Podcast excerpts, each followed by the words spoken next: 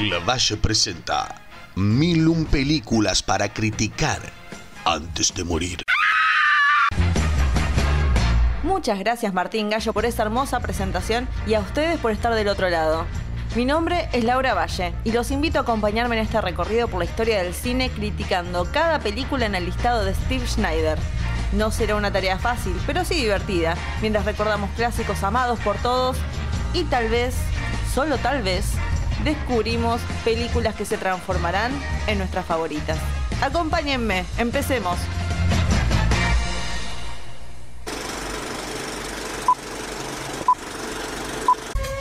How could I possibly be expected to handle school on a day like this? La película que veremos hoy tiene un 81% en Rotten Tomatoes, con un crítico diciendo, tiene delirios de grandeza. ¿La película o el personaje? Ahí me quedo medio la duda, porque es un personaje medio creído. Bueno, ya van a ver, no importa. Un joven muchacho decide fingir estar enfermo para faltar a clases y pasar un día en la ciudad con su mejor amigo y su novia. Lo que parece una simple travesura, pero puede cambiar la vida de alguien. Estoy hablando de Ferris Bueller's Day Off o Un experto en diversión del año 1986, escrita y dirigida por John Hughes y con las actuaciones de Matthew Broderick, Alan Rack, Mia Sara y Jennifer Grey, entre muchos otros más. Esta película es diversión pura, así de simple, y me encanta que venga del mismo director que hizo The Breakfast Club, una película de la que hablamos la primera temporada, donde se mostraba lo difícil, lo, lo agonizante de ser adolescente y de una forma tan dramática, y, pasar de eso a contar la historia de este pibe que es absurdamente popular, como todo el mundo se preocupa por él, cuyo único problema en la película es evitar que sus padres descubran que, está, que no está enfermo, que está fingiendo. Y también evitar eh, al director de la escuela, pero ese es otro tema. Durante todo un día lo seguimos en su plan y él nos va a hablar en el transcurso de la historia todo el tiempo. Rompe la cuarta pared constantemente para dirigirse a nosotros, la cuarta pared es un término conocido como aquello que nos separa de la historia, es como una pared en la que estamos nosotros viendo como espectadores. Cuando se rompe la cuarta pared, que se suele decir con películas como Deadpool, es porque esa pared en la que estamos nosotros viendo todo se rompe porque reconocen que estamos ahí. Algo que no debería pasar, pero es algo muy entretenido cuando sucede. Y sentí la necesidad de empezar a explicárselos. Espero que les haya servido de forma educacional. Pero sí, rompe la cuarta pared todo el tiempo Ferris. Y es muy entretenido. De popularidad es absurdo. Y cuando digo absurdo, es como el pueblo entero está preocupado por él, lo mencionan en la radio, la gente está haciendo junta donaciones pensando que tiene una enfermedad gravísima, le mandan mensajes cantados. Es un ser amado por todos. Sus padres realmente lo tratan como si fuera un bebé. Y claramente esto afecta a su hermana Ginny, que yo también diría, che, pero qué onda con este pibe que lo tienen tan arriba y yo soy una más del montón. Y también incendia, bueno, este rencor que tiene ella hacia él. Y como así como Ginny odia a Ferris, también tenemos al director Rooney, que ya mencioné, que esta idea de todo es medio absurdo, desde el amor que le tienen a Ferris hasta el odio, porque Rooney tiene como esta obsesión de voy a atrapar a Ferris, voy a descubrir que todo lo que vi es una mentira, al nivel de ir hasta su casa para, para buscarlo. Viste, cuando algo que ni un director de colegio haría eso, porque no tiene sentido, porque es una locura. Pero eh, es una película realista en el hecho de que cuenta una historia que claramente puede pasar, pero tiene estos momentos que estoy mencionando del absurdo, especialmente cuando todo el mundo se pone a cantar Twist and Shout. Pero ahí es cuando, bueno, es una película, vamos a pasarla bien. Matthew Broderick es esta película. Realmente no hay otra persona que podría haber hecho tan bien el personaje de Ferris. Y tiene un carisma que te hace adorarlo, aunque si uno se pone a pensar, su personaje es medio un forro que no le importa nada.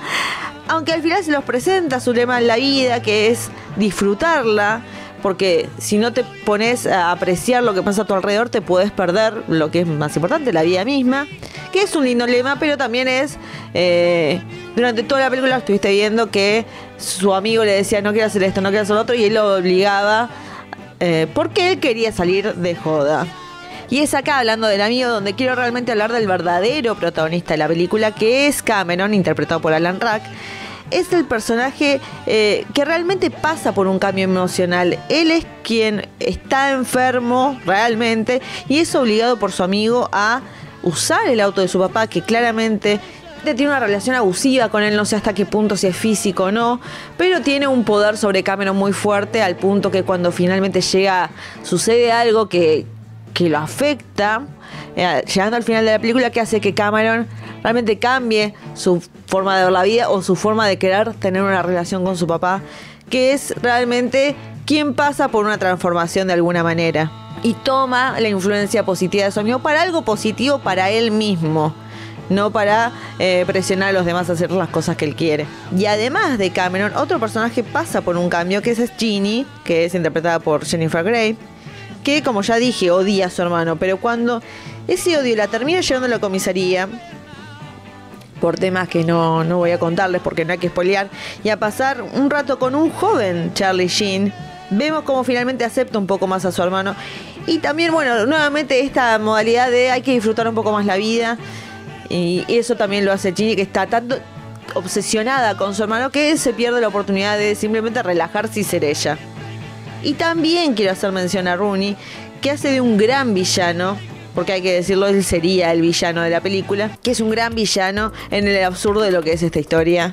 Que luego se hizo un episodio de Los Simpsons donde Bart eh, se escapa de clases y Skinner lo sigue, que claramente tuvo influencia en Ferris Bueller, obviamente.